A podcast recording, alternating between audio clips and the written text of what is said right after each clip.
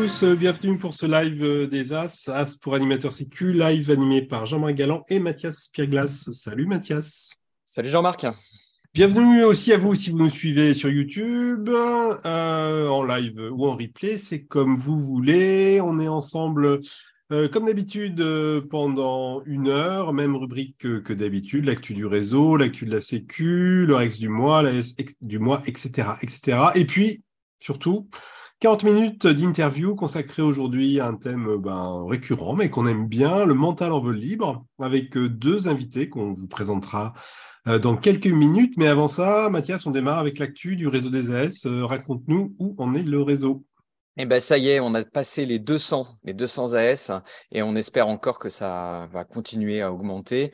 et puis comme on aime les chiffres, on va vous en donner quelques-uns. 205 AS donc dans 155 structures.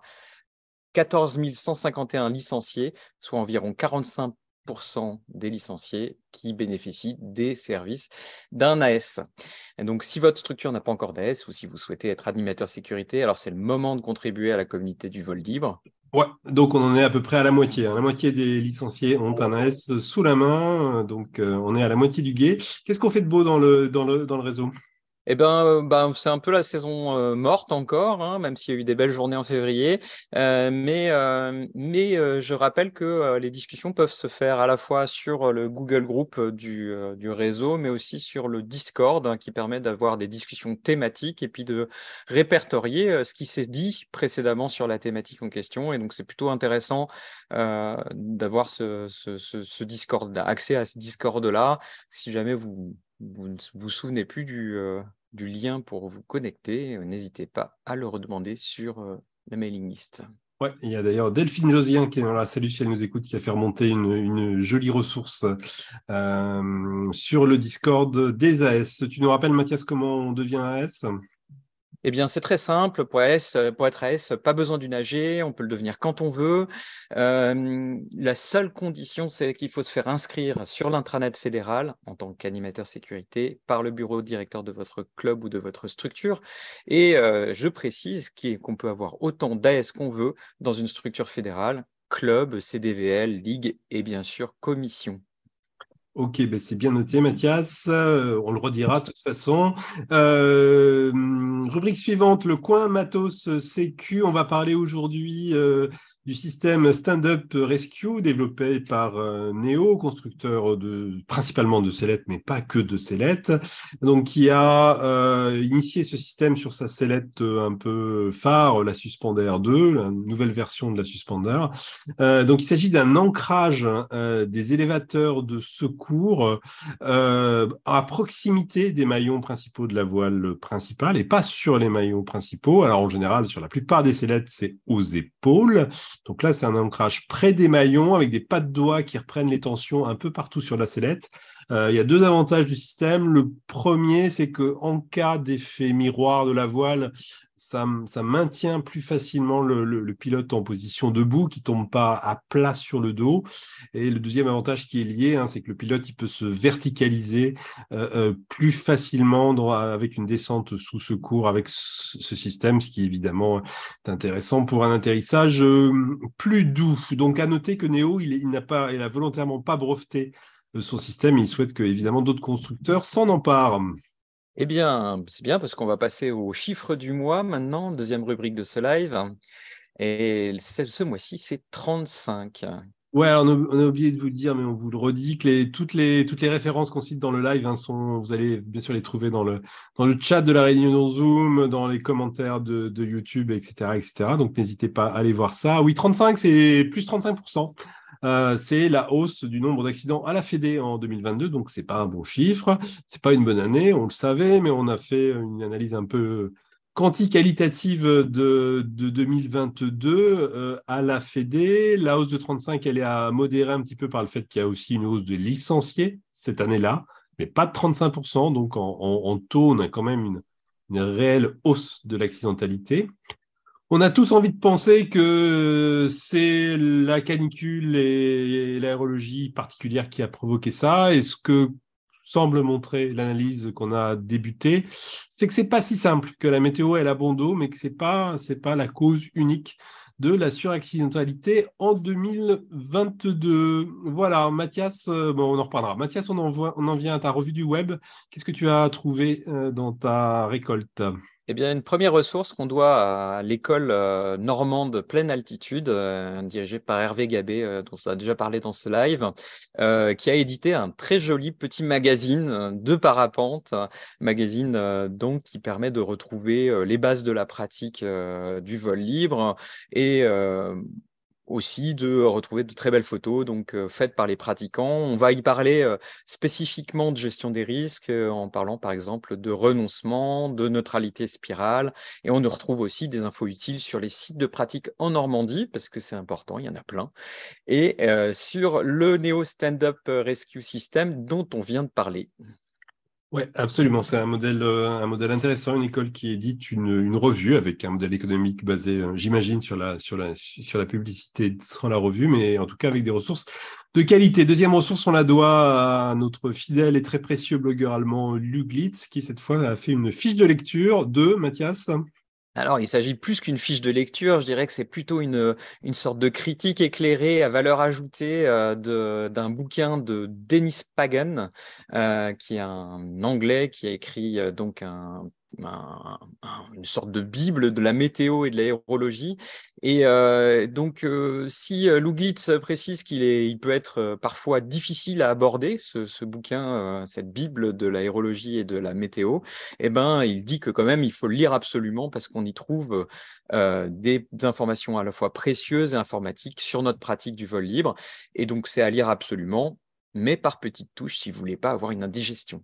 Ouais, alors donc là, il s'appelle Understanding the Sky. C'est un, livre en anglais. donc, il a été édité, je crois, en premier il y a une trentaine d'années. Donc là, c'est la réédition euh, tant attendue. Troisième et dernière ressource, Mathias, euh, un, tuto euh, très clair qu'on doit aussi à un, fidèle habitué, Greg Hammerton. il s'agit de décoller par vent fort.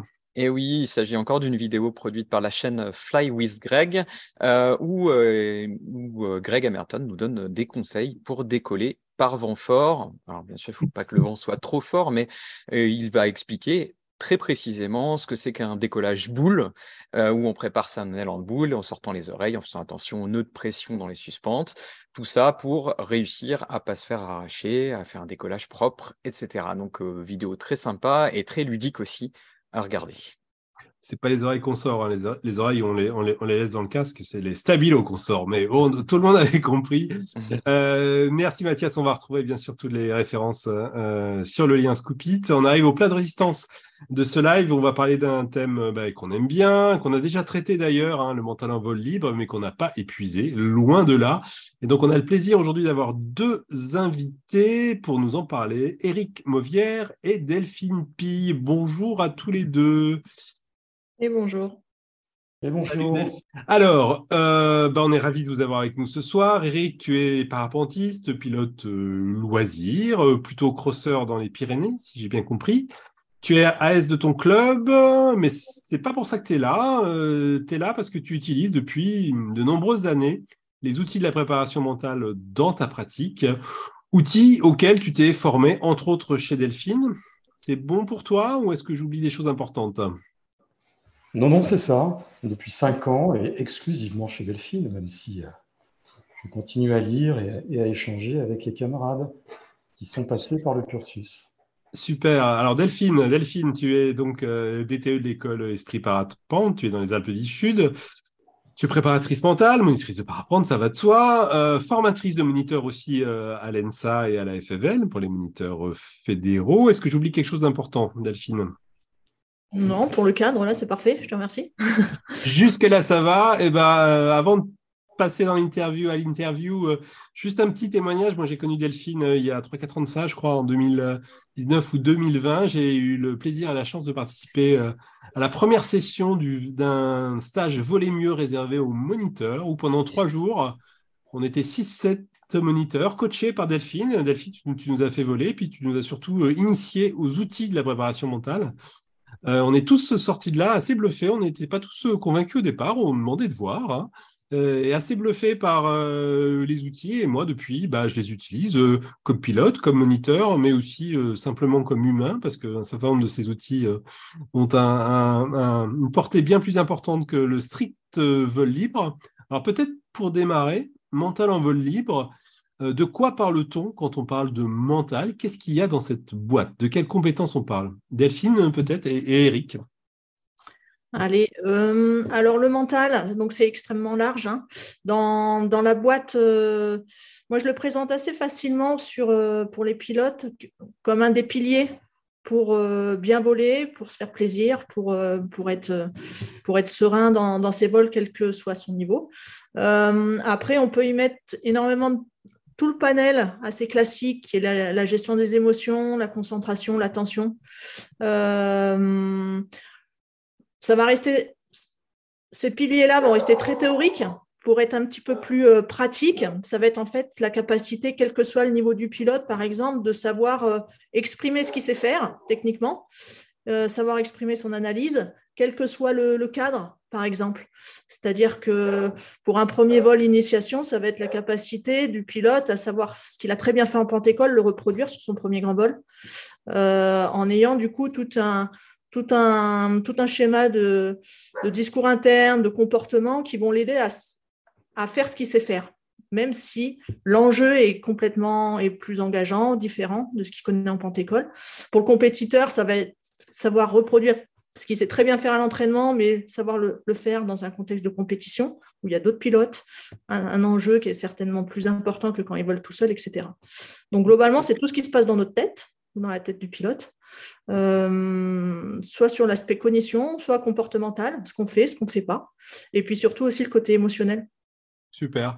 Alors, il y a, plein de choses dans ce que, tu as dit, mais le premier truc que, j'entends, tu as pris deux exemples, le compétiteur et le débutant en Pentecôte. Donc, ça veut dire que c'est pas, pas des outils euh, réservés à la performance et à la compétition. Ça concerne tous les pilotes. Eric, est-ce que tu as envie de, rebondir ou de, compléter des choses sur ce qui a, été dit, ce qu'on met, dans le mental Je n'ai pas de définition académique, mais je considère qu'un pilote vole avec. Euh, sa voile, sa sellette, son corps et son cerveau. Le mental, c'est ce qui se passe dans le cerveau. En lien avec le corps, donc on, a tout intérêt à comprendre comment ça fonctionne, à en prendre soin, comme on prend soin de son corps pour voler.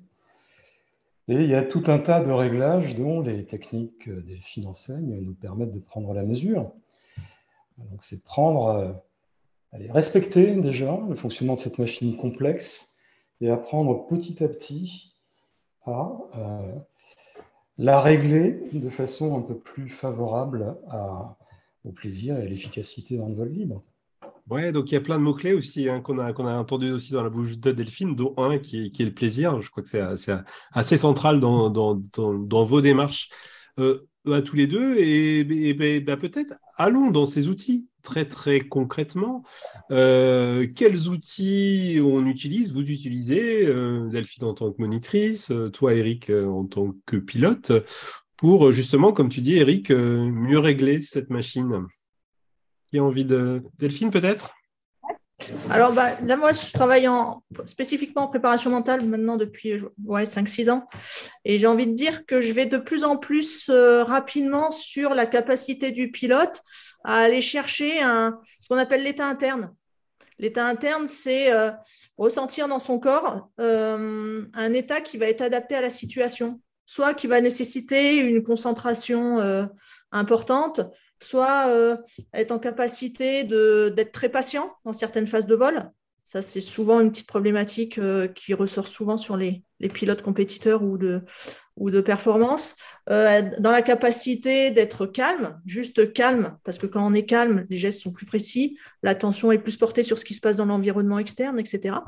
Donc, les outils pour l'état interne, c'est ce qu'on appelle les ancrages.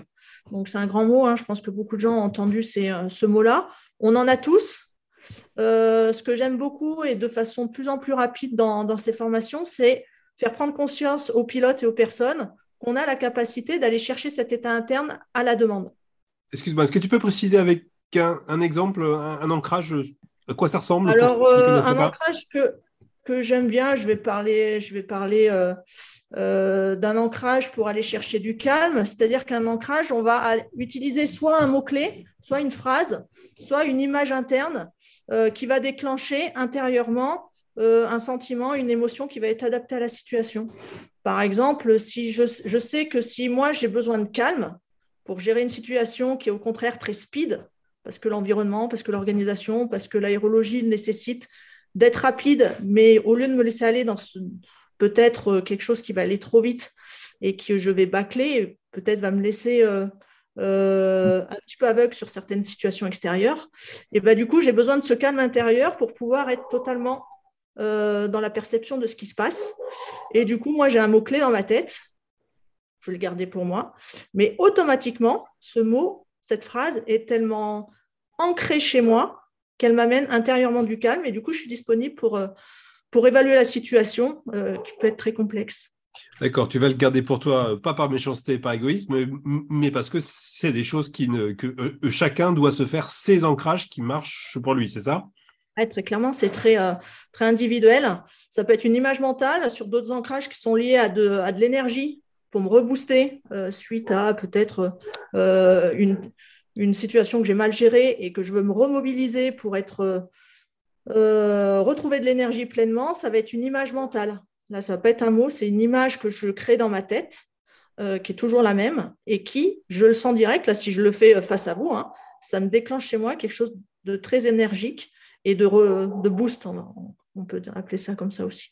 Donc, soit ça peut être des images, soit ça peut être du, de l'auditif interne, à travers des mots, euh, les, ancrages à travers les odeurs sont extrêmement forts, mais assez peu adaptés euh, dans notre pratique, parce qu'on est quand même dans l'action.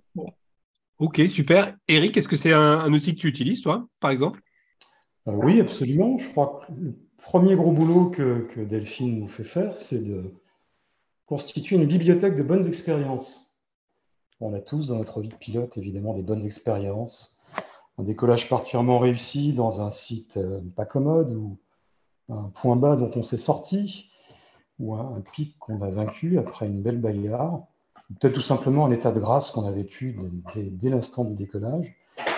Donc ces, bonnes expériences, ces moments clés, euh, qu'on est capable de ressortir assez facilement. Là, on fait un travail spécifique de description, de modélisation fine. Donc on va parler des grilles qu'on emploie, ça passe par le visuel, l'auditif, ce qu'on ressent via l'épiderme, via nos muscles, et, même parfois par les odeurs, comme le disait Delphine.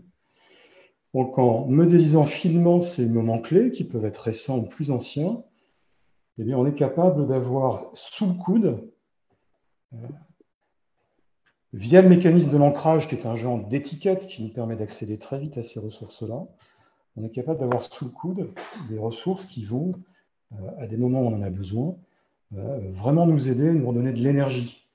Donc un ancrage marche d'autant mieux qu'il surgit automatiquement. Il ne faut pas croire qu'on se livre de grandes réflexions en vol. Il y a plutôt des indices qu'on reconnaît et qui font que une expérience passée va s'imposer comme quelque chose de transférable et d'aidant. Ok, alors peut-être euh, en, ancrage, on a, on a peut-être tous en tête euh, Raphaël Nadal qui se prépare au service avec cette, espèce de série de tics qui, vu de l'extérieur, apparaissent complètement ridicules, mais on parle de ça. Il, s'agit de d'ancrage pour, euh, pour amener le bon état mental pour être performant au service. Peut-être autre outil de la préparation mentale, c'est la, c'est la fixation d'objectifs, en tout cas jouer avec tes objectifs. Euh, Delphine, tu as envie de développer ça, de nous en parler un peu?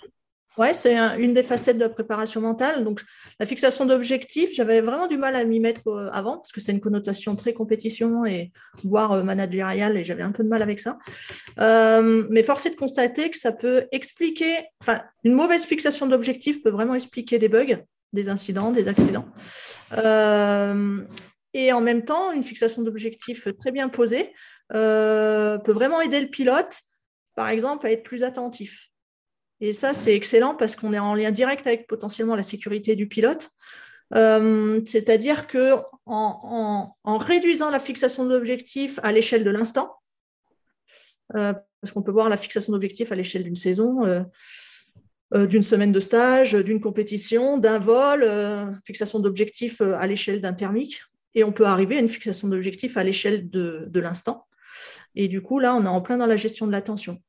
Donc, c'est super intéressant pour la, notion d'attention. Ben, si on prend le moment du décollage, par exemple, hein, où il y a, des, gestes clés en lien direct avec la sécurité, c'est un moment où il y a du monde de décollage, où il y a plein de distracteurs qui seraient potentiellement euh, distrayables pour le, pilote.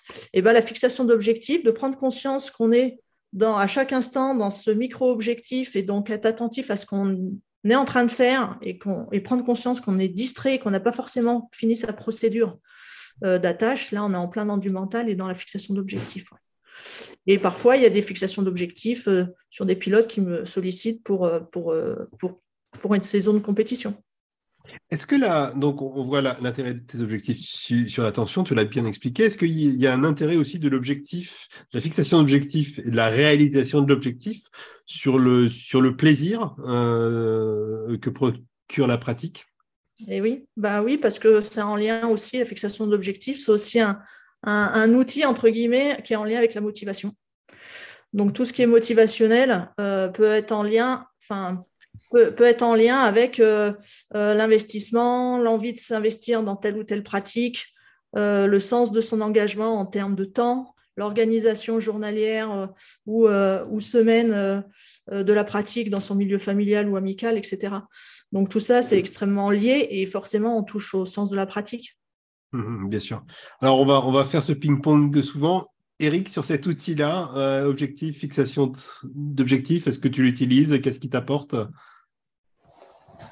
J'aime bien me fixer des, micro-objectifs, en fait, ne serait-ce que par exemple réaliser un déco le plus élégant possible. C'est vraiment une phase du vol, même l'avant-déco et le décollage qui, me fascine et qui me plaît euh, peut-être le plus. Bon, avec la montée en thermique, évidemment. Et, comme on vient de le dire, c'est une phase, et chacun le sait, extrêmement complexe. Si on la décompose, il y a des dizaines de gestes, de perception à la fois visuelle, kinesthésique, même parfois auditive, le ressenti du vent dans le cou, etc. C'est un geste extrêmement difficile à maîtriser, qu'on croit parfois maîtriser, mais il suffit d'un contexte nouveau pour que parfois tout reparte un petit peu à zéro. Et c'est aussi la phase qui va nous mettre dans le vol. Donc moi, je vis l'objectif de maîtriser tous ces micro-gestes, y compris la respiration, la visualisation de ce qui va se passer après une déco, donc, toutes ces microphases extrêmement fines qui vont me permettre d'être bien campé sur mes jambes, de lever ma voile symétriquement, de me retourner sans déséquilibrer le bazar, d'avoir le regard fixé sur mon cap, etc. Je peux en citer 20 autres, mais ce n'est pas le but. À chaque fois, j'essaie de travailler un angle spécifique. C'est en ce sens que je parle de micro-objectifs.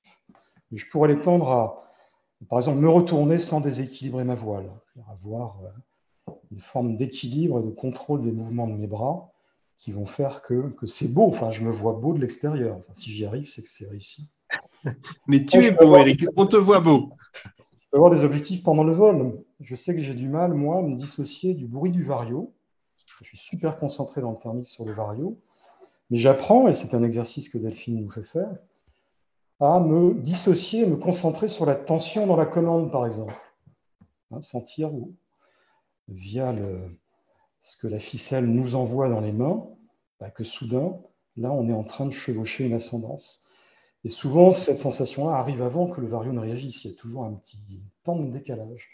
Donc, être capable de se dissocier, d'avoir d'un côté ce qui nous arrive dans l'oreille, de l'autre ce qui nous arrive dans la main, éventuellement ce qui nous arrive dans le visuel, parce qu'il y a un copain devant qui est en train de nous fort, cette gymnastique mentale-là, déguiser nos sens et de les faire jouer indépendamment les uns des autres, elle est vraiment au cœur pour moi du plaisir et de la découverte de, ces, bah, de tout ce champ du mental.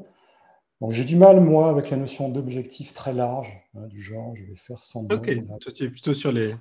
J'aime bien travailler sur des choses beaucoup plus proches de moi temporellement et qui m'apportent finalement. Euh, beaucoup de plaisir. Quand ça marche, ça marche pas toujours. Quand ça marche. Ok, bah, si je résume à, la SERP, hein, tout ce qu'on a, tout ce qu'on a entendu euh, sous votre contrôle, hein, je vois, je vois beaucoup de, de réflexivité sur soi-même, sur ce qu'on ressent, sur ce qu'on pense, sur comment on se parle, un discours interne. Tu, tu as pas, parlé de ça, Delphine aussi. Peut-être on ne va pas faire tous les outils de la préparation mentale par un catalogue, mais à évoquer un petit dernier parce qu'il peut avoir éventuellement une utilité pour les AS qui nous écoutent. Euh, on a parlé beaucoup de pendant le vol et d'avant le vol, mais euh, ce qui se passe après le vol, les outils de, débrief euh, du vol, ça aussi, c'est des outils utilisés en préparation mentale. Et je voudrais, Delphine, que tu peut-être nous dises, si tu veux bien, quelques mots de la technique de l'explicitation. Ouais.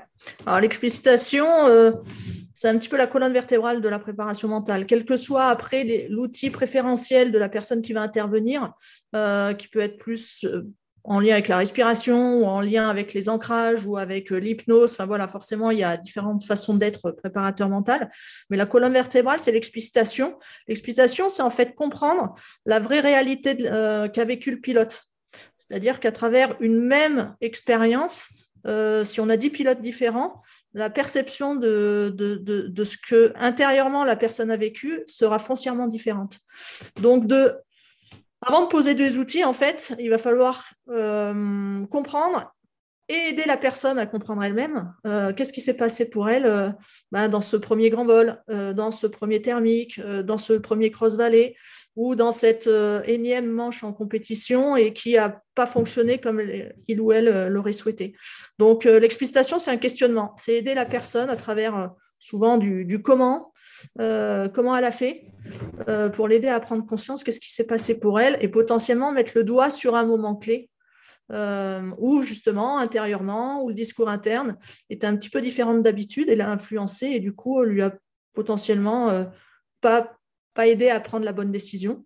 parce que visuellement, elle n'a pas été chercher la bonne, la bonne information, etc. Donc l'explication, c'est un questionnement. Je, voudrais que tu, creuses un peu la, posture de l'explicitateur, donc, toi en tant que monitrice qui fait expliciter à, voilà, un stagiaire. Je me souviens que tu nous avais dit, donc tu es préparatrice mentale, donc tu fais aussi la préparation mentale pour d'autres sportifs que des parapentistes, et tu nous avais dit, mais j'ai l'impression que c'est plus facile pour moi quand je ne connais pas le sport, euh, quand j'explicite avec un rugbyman, que quand c'est un parapentiste. Tu, pourrais nous expliquer pourquoi? Pourquoi? Parce que justement, ce que je suis sûr, j'ai pas d'a priori. J'ai pas d'a priori. Euh, en ce moment, je suis beaucoup de, de jeunes snowboarders qui sont en, haut niveau, et j'y connais pas grand-chose en snowboard. Et du coup, mes questions, elles sont un peu pas neuneux, mais pas loin. Mais malgré tout, elles l'orientent pas, ce qui peut euh, ce, que le jeune a envie de me répondre et de ce qu'il a vraiment vécu. Et du coup, ben, on met le doigt sur des situations euh, où il prend conscience qu'en fait, euh, son but d'aller le plus vite, bah, c'était en fait pas du tout la bonne stratégie parce qu'en fait, euh, mon gamin, il fait 60 kilos et maintenant il court avec des, des, 100 kilos. Et du coup, de vouloir aller plus vite, ça peut pas marcher. Et du coup, il n'avait pas réussi à passer sur une stratégie de, trajectoire et d'empêcher l'autre de, de, passer. Donc, euh, et tout ça, en fait, ne connaissant pas l'activité, en posant, lui posant des questions sur ce qu'il a vraiment vécu, qu'est-ce qui s'est dit dans sa tête, comment il était émotionnellement au moment où en sa première Coupe d'Europe, il était premier. Et ben du coup, euh, il prend conscience qu'il n'a pas réussi à passer sur une stratégie euh, nouvelle, qui est nouvelle pour lui, mais du coup qui aurait été beaucoup plus adaptée. Oui, ce que, ce que j'avais retenu. de rien connaître à est un atout. Ce que tu nous avais dit, c'est que en, réalité, quand tu explicitais avec un parapentiste, tu avais toujours la tentation de, prendre ta casquette de moniteur pour dire ah ben voilà, c'est comme ça qu'il faut faire. Et c'est pas du tout ça l'explicitation. C'est pas ah. on, est, on, est, on est un expert pour faire sortir, mais on n'est pas un expert qui apporte des solutions. C'est ça? Le, piège, c'est de suggérer, suggérer une solution qui, euh, qui peut être complètement à côté de la plaque du besoin réel du pilote, quoi. Eric, explicitation, ça te parle aussi? Tu as utilisé euh, sur toi ou tu l'as fait peut-être avec, des, des, collègues pilotes dans ton club autour de toi? Tu veux partager? Oui, enfin, sur moi surtout. Enfin, je confirme que Delphine a un vrai talent pour d'abord pour euh, observer et écouter avant de faire parler les gens. Ça, c'est important. Et la préparation mentale amène aussi tout un vocabulaire. C'est important de poser des mots sur des, après avoir écouté euh, les propres mots de la personne, poser aussi des mots plus techniques sur des processus et, sur des fonctionnements. Donc un stage mental, c'est un stage où on vole énormément et où on débriefe et où on travaille énormément en dehors des vols. C'est ce sur quoi je veux insister. Et même plusieurs jours après, moi je poursuis cette pratique-là d'explicitation. Souvent, je me la fais moi avant de m'endormir, après un joli vol, ou un vol problématique d'ailleurs. Euh, pendant plusieurs jours, je fais tout un travail de, digestion, un peu à l'image du rêve la nuit. On sait que la fonction du rêve, c'est de faire le tri dans tout ce qui a pu se passer dans la journée. Faire ce travail de, relecture, d'explicitation, de tri, euh, d'ancrage, des choses vraiment importantes, de sélection des points sur lesquels il va falloir bosser, tout seul ou avec Delphine ou avec des copains en club.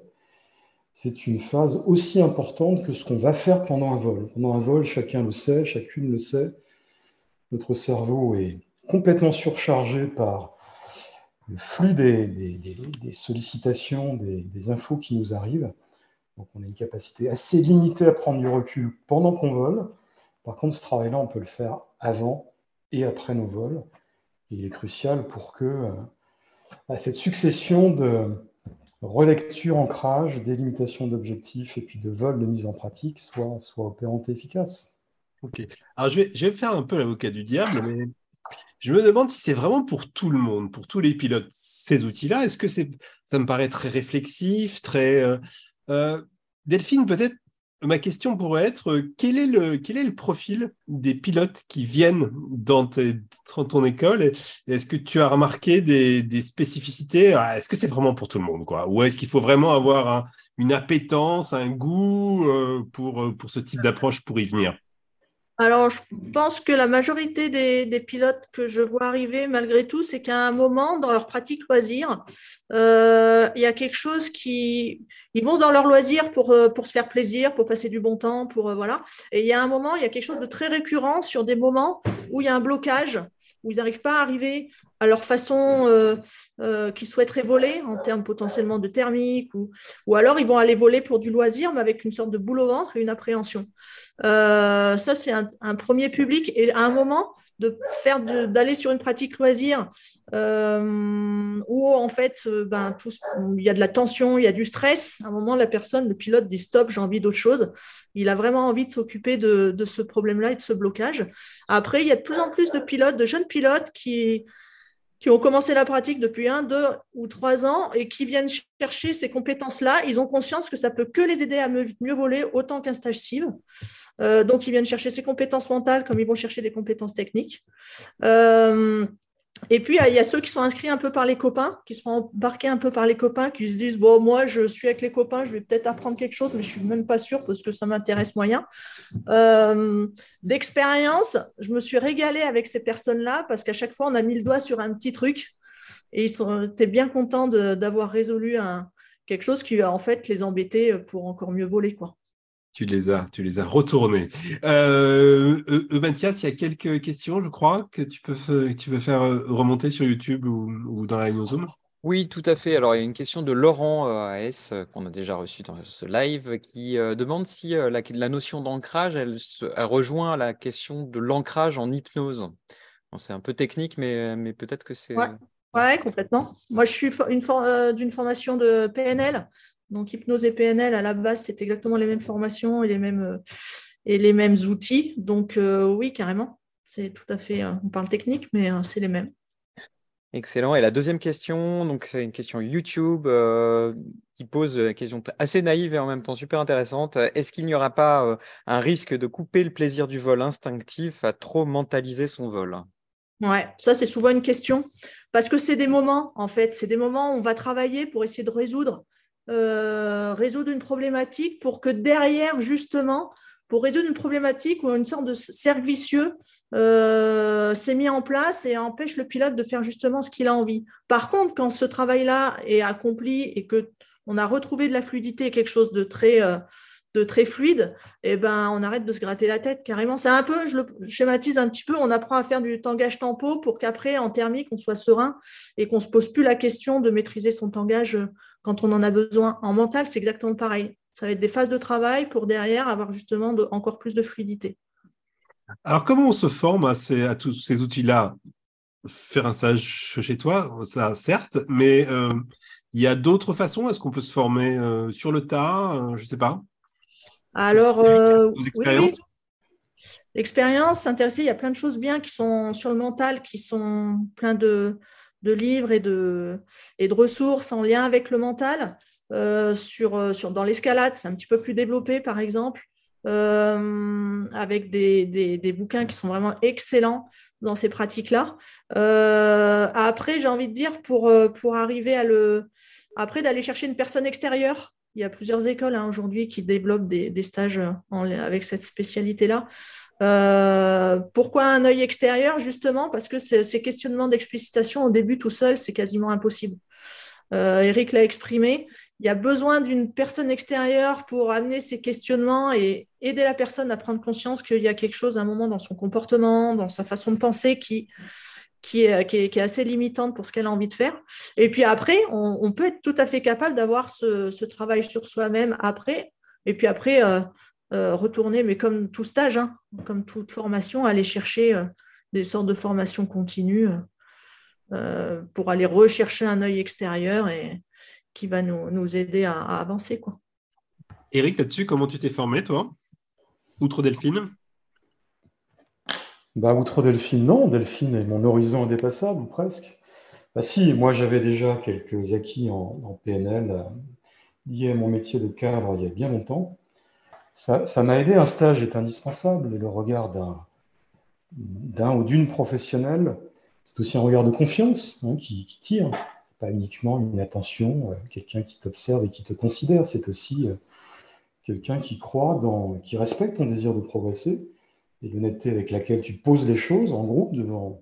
Je confirme que toutes les personnes que j'ai rencontrées en stage étaient vraiment de tout niveau, de toute origine, de tout âge. Moi, comme conseil complémentaire à un stage, j'ai envie de dire, on, a tous repéré autour de nous, sur un déco, dans notre club, des gens qui dégagent quelque chose, qui traduisent une bonne maîtrise du mental, une forme de sérénité, de confiance, qui euh, rayonnent autour d'eux.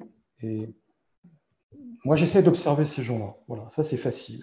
Regardez comment ils font, essayer de deviner ce qui se passe dans leur tête, éventuellement leur poser des questions. Et puis, bah, quand on recroise des copains qui sont passés par ces stages-là, bah, c'est sympa de pas faire comme si euh, on n'avait pas vécu ça ensemble, mais bien au contraire, euh, échanger quelques trucs et astuces ou poser quelques objectifs en commun.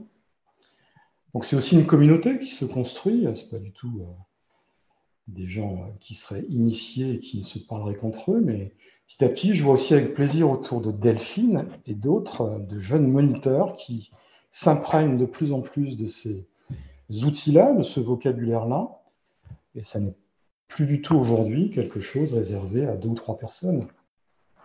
Alors, bah, bah super, venons-en. On, voit bien que ce sont des outils qui, commencent à prendre, euh, à se développer dans le vol libre ça fait longtemps qu'on a conscience de l'importance du mental le vol libre, mais ça fait pas si longtemps qu'on peut y mettre des outils derrière. Quels obstacles vous verriez à la l'infusion, la diffusion large de tout ce dont on vient de parler dans le milieu du vol libre euh, J'ai envie de dire la formation la compétence des gens qui vont pouvoir apporter ça dans les, stages. En même temps, j'ai envie de dire, depuis 4-5 ans, il y a eu un réel progrès, autant sur les formations pro des moniteurs que fédéraux, euh, avec une volonté de la Fédé que les moniteurs arrivent, on appelle ça la préparation mentale intégrée.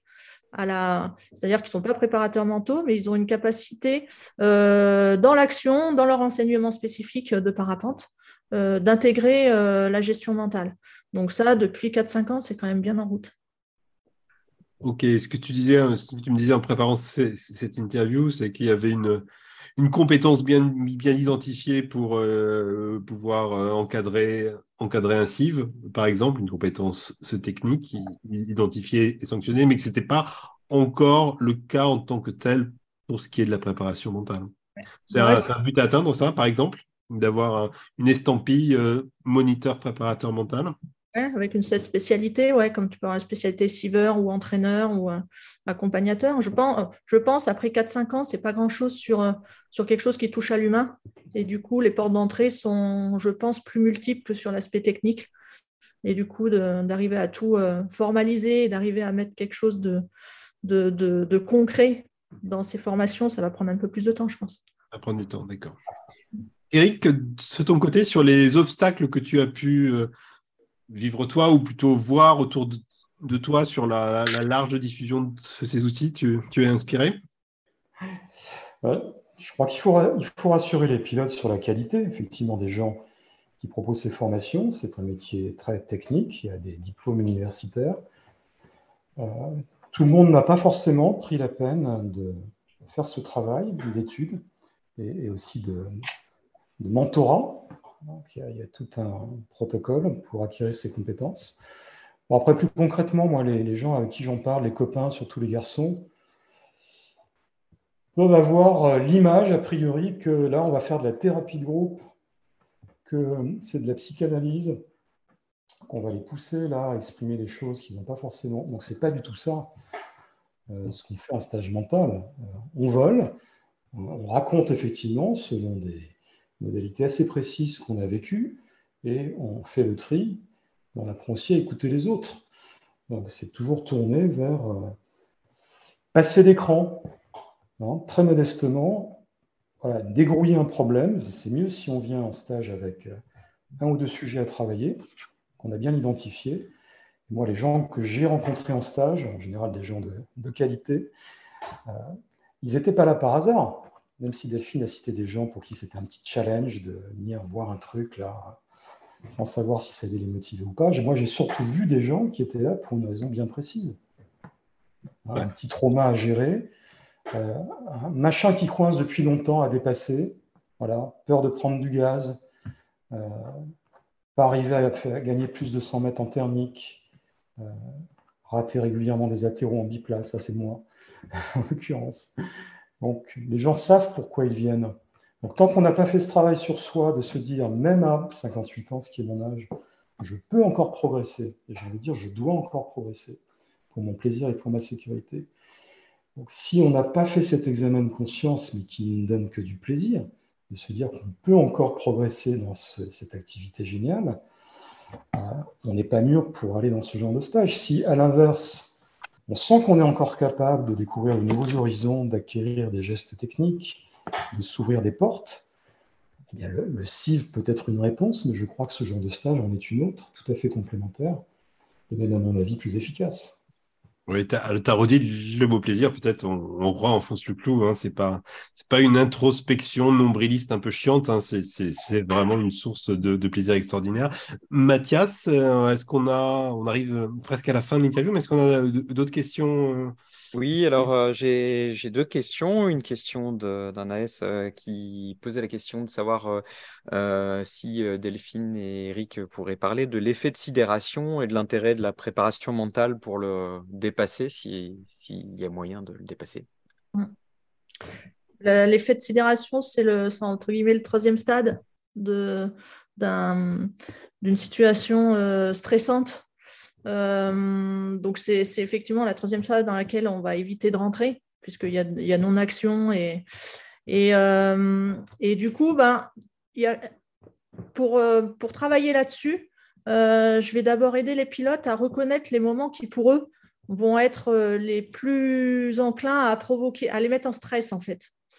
Euh, donc euh, il peut y avoir une multitude de situations. Hein. Il, y a, il, y a, des personnes, ça va être le regard des autres. Juste cette situation du regard des autres sur les décollages peut les amener à être dans la non-action. parce qu'ils sont, sont, pour leurs raisons à eux, en stress. Donc, ils savent très bien décoller quand ils sont tout seuls, avec des conditions aérologiques potentiellement complexes et avec 40 perdus euh, sur eux, ils ne savent plus rien faire. Euh, parce que cette situation-là les met en stress. Donc, de, savoir reconnaître déjà les situations qui vont être effectivement les plus stressantes pour le pilote. Euh, et à contrario, une même situation pour un autre pilote ne va pas être du tout stressante. Ça peut être pareil pour la turbulence, ça peut être pareil pour, pour plein de, plein de situations euh, différentes. Donc déjà de cataloguer, j'ai envie de dire, les situations qui, sont, qui, peuvent, être, qui amener ce pilote-là dans cette situation euh, de stress extrême, euh, pour après, en amont, les travailler. Et la respiration, et la respiration, on n'en a pas trop parlé, parce que je ne suis pas vraiment spécialiste, je l'utilise pour moi, je l'utilise aussi un petit peu sur les stages. Sans en être spécialiste, je ne suis pas du tout sophrologue, mais il y a des choses très très simples où justement la notion de stress, physiologiquement, elle peut être atténuée et travaillée en amont pour, pour au niveau physiologique, descendre les impacts du stress. Eric, en préparant cette interview, tu parlais aussi de verbalisation que tu utilisais beaucoup en vol. Tu veux en dire deux mots très rapidement? Oui, justement, bah, pour faire le lien avec la sidération aussi, moi j'ai vécu un long moment de sidération dans un nuage à La Réunion, où d'après les témoins, j'ai passé plus d'une demi-heure. Et quand ça a failli se reproduire euh, un an après, euh, là, je me suis dit, et je crois que j'ai verbalisé très fort, ah non, ça ne va pas recommencer. J'ai vraiment envoyé les 3-6 avant même que les barbules la m'engloutissent. Donc, euh, c'est aussi le mental traiter des situations un peu traumatisantes comme celle-là pour reconnaître les indices qui font que vous allez y rentrer, donc pas y rentrer, et bah, déclencher des ancrages forts. Et moi, cette verbalisation, donc quand j'ai suggéré le fait ne pas rentrer dans le nuage la deuxième fois, c'est clair que ça va beaucoup me resservir par la suite. Ça m'a déjà resservi. D'accord. Donc, ce que j'entends vis-à-vis de la sidération, c'est qu'une fois qu'on est dans la préparation mentale, peut peut-être pas grand-chose, mais par contre, la préparation mentale peut aider à, ne pas rentrer dedans et à reconnaître les signes qui, qui nous y mènent. Est-ce qu'on a très, très vite une dernière question, Mathias? Oui, une dernière question, euh, juste un, peu un exemple pratique pour mettre en place un ancrage. Donc, c'est une question YouTube. Euh, combien de fois on doit euh, vivre une émotion pour l'associer à un mot? Est-ce que tu peux donner un exemple, peut-être, Delphine alors, bah, c'est variable. Moi, je sais que mes ancrages les plus forts, en fait, c'est ce qu'on appelle le cumul d'encre. c'est technique, mais ben, le cumul d'encre, ça veut dire que sans trop le savoir, j'ai vécu euh, une multitude de situations qui m'ont montré, euh, qui m'ont, montré qu'en me disant cette, cette phrase-là, je restais calme et du coup, j'abordais ces situations extrêmement bien, pourtant euh, très complexes. combien de fois, je n'ai pas, pas de chiffres, je ne sais pas. Mais par contre, le fait de... Pour moi, les, ancrages les plus efficaces ne viennent pas forcément de l'activité, en fait très clairement. Parce qu'un état interne, euh, un état interne, c'est tellement puissant et fort qu'en général, ça vient de vécus euh, multiples et qu'on va avoir la capacité d'utiliser dans nos pratiques. Juste, je ne suis pas sûr de bien comprendre quand, tu dis ne viennent pas de l'activité, de l'activité du parapente. Euh, ça vient d'une autre, expérience. Ou de la vie quotidienne, de l'expérience du vécu antérieur de la personne dans d'autres activités. Ouais dans la vie de tous les jours, comme tu l'as dit à un moment. Ok, super. Oui, bah, peut-être ça, c'est un point qu'on peut aussi euh, pointer pour, euh, pour conclure, c'est que évidemment tous ces outils-là, ils ont une utilité bien au-delà euh, de, de, de, la pratique que du parapente et mes, mes, et mes enfants bénissent le, le stage que j'ai fait chez toi, le Delphine. euh, ok, bah écoutez, euh, merci beaucoup à tous les deux d'avoir été là. Peut-être, est-ce que vous avez envie de rajouter une, une dernière chose avant de, avant de se séparer pour ce soir? Delphine, Eric? C'était juste, j'ai vu peut-être passer des petites questions, il n'y a peut-être pas tout euh, dans le... Dans le... les questions qui ont été, euh, je ne sais pas, est-ce que je pourrais y répondre après? Bien sûr, ouais, ouais, ouais, oui, bien sûr. J'irai regarder parce que du coup, j'ai pas du tout suivi. Il y en avait peut-être d'autres. Oui, je n'ai pas retranscrit toutes les questions. Ouais, pas de Merci Eric, tu veux rajouter quelque chose pour terminer? Oui, non, moi je suis ravi. Bah, c'est pareil, si des gens souhaitent euh, me poser des questions ou faire preuve de curiosité à mon égard, bah, ils peuvent me contacter. Donc, je suis chez Volarem, tant que pour un club génial, familial, de Haute-Ariège et donc facile à trouver. Moi, j'en suis à mon cinquième ou sixième stage. Hein. C'est aussi une démarche dans la durée. Ce que j'ai envie de dire, il ne faut pas attendre un stage comme celui-là qu'il va magiquement résoudre tous les problèmes. C'est une démarche. Pourquoi pas au long cours, de la même manière qu'on va faire 3, 4, 5, 6 cils dans sa carrière de parapentiste.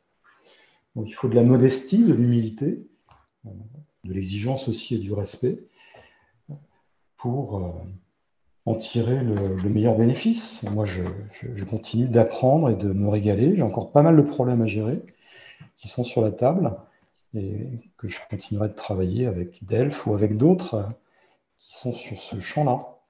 J'ajoute qu'il y a des moniteurs non formés à la préparation mentale, mais qui en font presque sans le savoir, avec euh, beaucoup d'intuition et, de, justesse aussi. Ouais, on a, tous, on a tous des noms qui nous viennent, des, des, des, Joël Favre, des, etc., etc., Jeff Pinson Co. Euh, on va pas, on va pas, on va pas tous les citer parce qu'on va en, oublier. Euh, et eh ben, écoutez, grand, grand merci euh, à tous les deux encore, et puis on, on, continue à dérouler ce live. À bientôt. Merci, bye bye. Donc, on va passer à la dernière, l'avant-dernière rubrique de ce live avec l'animateur sécu du mois. On a le plaisir d'avoir avec nous aujourd'hui Arthur Belay du club Les Rousses Paul Air. Euh, salut Arthur. Donc, le jeu, c'est de te soumettre un flot de questions standards, toujours les mêmes. Et on va commencer par la première. Salut Arthur, merci d'être avec nous. On te voit bien. Euh, bah, où est ton club? Première question. Donc notre club il se situe euh, sur la station des Rousses, comme euh, porte son nom, les Rousses polaires. Donc ça se situe sur les hauteurs du Jura, grosso merdo, surtout entre toutes ces stations, les Rousses, les Lex, et puis à une petite heure de voiture de Genève. Euh, combien de membres a, donc le club Les Rousses Polaires? Cette année, je ne saurais vous dire, mais l'année dernière, on comptait 34 membres. Quels sont les types de pratiques des, membres du club Tout type de pratiques, de débutants confirmés compétiteurs euh, qui chassent un peu les records. Euh, on fait pas mal de marche et vol, euh, de biplace, de vol sur site et, pour une petite partie d'entre eux, d'entre les membres des crosseux et compétiteurs. Et toi, tu voles depuis quand? Et puis avec quel matériel, avec quelle aile 4 ans et demi, 5 ans que je vole avec une euh, Zeno. Un truc que tu adores en parapente? Tout ce que j'adore, c'est tout type de vol, essentiellement partagé, biplace, vol de groupe. Donc, euh, avec les copains ou bien en compétition et tout ce qui est marché-vol qui permet à voler tous ensemble, peu importe le niveau du groupe. Et un truc que tu détestes en parapente? Pas grand-chose, je dirais peut-être plutôt l'incertitude, euh, se poser énormément de questions euh, avant les, journées, se, poser beaucoup de, beaucoup de, questions sur la météo, les choix des sites, toute cette incertitude euh, où on passe des heures à faire des films. Qu'est-ce qui t'a amené à devenir AS ben, J'ai été sensibilisé par vos lives et puis, vu que le club en comptait pas, on s'est dit que ce serait sympa qu'on soit au moins deux à s'inscrire. Donc, on s'est inscrit à deux dans un premier temps pour avoir les infos. Et puis, vu qu'on est deux AS dans le club, à avoir euh, peut-être une légitimité à faire euh, des actions collectives en groupe, plus qu'être euh, tout seul et c'est moins facile à mener. Une action que tu as testée et dont tu es content. je sais que tu es animateur sécurité depuis pas très longtemps, mais bonne année qu'on est animateur sécu. Euh, on a testé plusieurs formes de propositions sous forme de le live des Rousses, en portant concurrence au live des AZS. en live pour se retrouver, pour que ça soit facile à retrouver, ce qui n'est pas facile, ben, c'est finalement tous se retrouver ensemble et parler de ce sujet qui n'est pas forcément sexy, qui est la sécu on avait proposé plusieurs formes, euh, aussi bien un thème, donc avec des thèmes fixes qui pouvaient attirer ou moins attirer, attirer certaines personnes, puis à faire des thèmes libres. Finalement, tout ce qui est libre, ça ne menait pas beaucoup de résultats. Euh, les gens n'osaient pas venir et poser des questions. Euh, finalement, on a un format qui marche pas tant mal, là, qu'on a inauguré la première fois il y a deux, trois semaines. C'est des échanges ouverts avec un film conducteur sur toute l'année. Donc, le but, c'est un peu de prépa mental, comme on a pu échanger ce soir, se reposer des bonnes questions et puis s'ouvrir chacun à la réflexion avec les, les échanges qu'on peut avoir tous ensemble. Donc, la ligne conductrice, ce serait construire une tige, se reposer des questions, identifier nos, notre pad. Euh, en fait, on est là plus pour accompagner dans ce genre d'action que pour euh, répondre à des questions. Et puis chaque membre arrive finalement à se répondre entre eux, à créer des petits groupes et puis, puis s'auto-questionner. Donc c'est assez intéressant. Super. Est-ce que tu rencontres des difficultés dans ton rôle d'AS On a du mal à regrouper les, du monde autour des, des projets, des échanges, surtout quand c'est à thème. Donc finalement, peut-être que ce projet-là permet euh, de, nous permettra d'échanger tous, parce que peu importe le niveau, on se repose des questions fondamentales sur euh, où est-ce qu'on prend plaisir, qu'est-ce qu'on prend plaisir, etc. Mm. Un projet d'action euh, qui te tient à cœur et que tu aimerais développer dans l'avenir? La, bah, Ce projet, ça serait cool qu'on le finisse et puis que ça mène autant d'entrain tout au long de cette année avec cette ligne conductrice. Et puis pour finalement aboutir euh, à une réflexion globale, euh, qu'est-ce qui nous rend plaisir dans le vol, pour qu'on vole, puis savoir s'auto-questionner avant de décoller. Parce que tous les, peu de rétextes qu'on a pu faire dans le club, euh, on se rend compte qu'à chaque fois, le, pilote euh, se lance à toute allure au décollant sans se poser des questions. Qu'est-ce que je fais? Qu'est-ce qui me ferait plaisir? Est-ce que je suis au bon endroit? Est-ce que je le fais pour moi, pour les autres? Euh, On aimerait bien que les, aboutir à, à cet auto-questionnement régulier à chaque début de vol pour tous. Super, on arrive à, la fin des questions obligées. Est-ce qu'il y a quelque chose que tu auras envie de rajouter? Pas forcément. Après, euh, ouvert pour euh, échanger davantage toute la collectivité, tous les AS. Euh, je suis curieux d'échanger avec vous tous. Super, merci beaucoup Arthur. donc, dernière séquence de ce live, on va parler des REX, hein, des retours d'expérience du mois. Jean-Marc, il me semble que tu vas nous parler plutôt d'un incident improbable. Oui, alors il y a, là, ça n'a pas trop repris ou ça commence tout juste, donc il n'y a pas beaucoup de, de retour d'expérience à se mettre sous la dent. Peut-être plus qu'un accident, un incident qui est reporté par euh, Greg Amerton, hein, qu'on est bien Flying with Bubble, qui a posté une petite vidéo sur YouTube. Alors ça commence, c'est paradisiaque. Il est au-dessus d'une mer bleu turquoise. Il est en train de faire des 360. Il a l'air de bien s'amuser. Et d'un seul coup, son casque se suicide saute, il perd son casque. Euh, il explique pourquoi à la fin de la vidéo, euh, en fait, en faisant son 360, il y a sa drisse de frein qui s'est coincée dans la tirette qui permet d'ouvrir la jugulaire. Donc, il a un casque comme ça avec une tirette qui coulisse. Et c'est comme ça qu'il a perdu son casque. Donc, bah, voilà, les choses les plus improbables peuvent arriver. Ça s'est bien terminé pour Greg. Euh, le casque, on ne sait pas, mais il était au-dessus de l'eau. Donc, peut-être qu'il a pu le récupérer. Mmh. Ah bah oui, quand même, c'est une histoire intéressante. Donc vérifiez vos casques et puis merci à Greg de nous avoir averti de ce, cet, cet élément-là. Voilà, donc vous allez retrouver tous les liens, y compris cette petite vidéo de Greg Merton sur euh, le site Scoopit Sécurité en vol libre, au même endroit que d'habitude. Le live c'est terminé pour aujourd'hui. Merci encore à tous nos invités, Eric, Delphine, Arthur. Merci à vous de nous avoir euh, suivis, que vous soyez euh, dans la réunion Zoom ou sur YouTube. On se retrouve avec grand plaisir le mercredi 17 avril. non, c'est pas un mercredi, on a changé. Le lundi 17 avril pour cette fois, à 18h30. Euh, ben, d'ici là, euh, volez bien si vous avez la chance de pouvoir voler. Et comme d'habitude, si vous avez des idées de thèmes ou d'invités, ben, vous, nous pardon, vous nous envoyez un petit mail, euh, live des as, tout attaché, at ffl.fr. Salut Mathias. Salut Jean-Marc.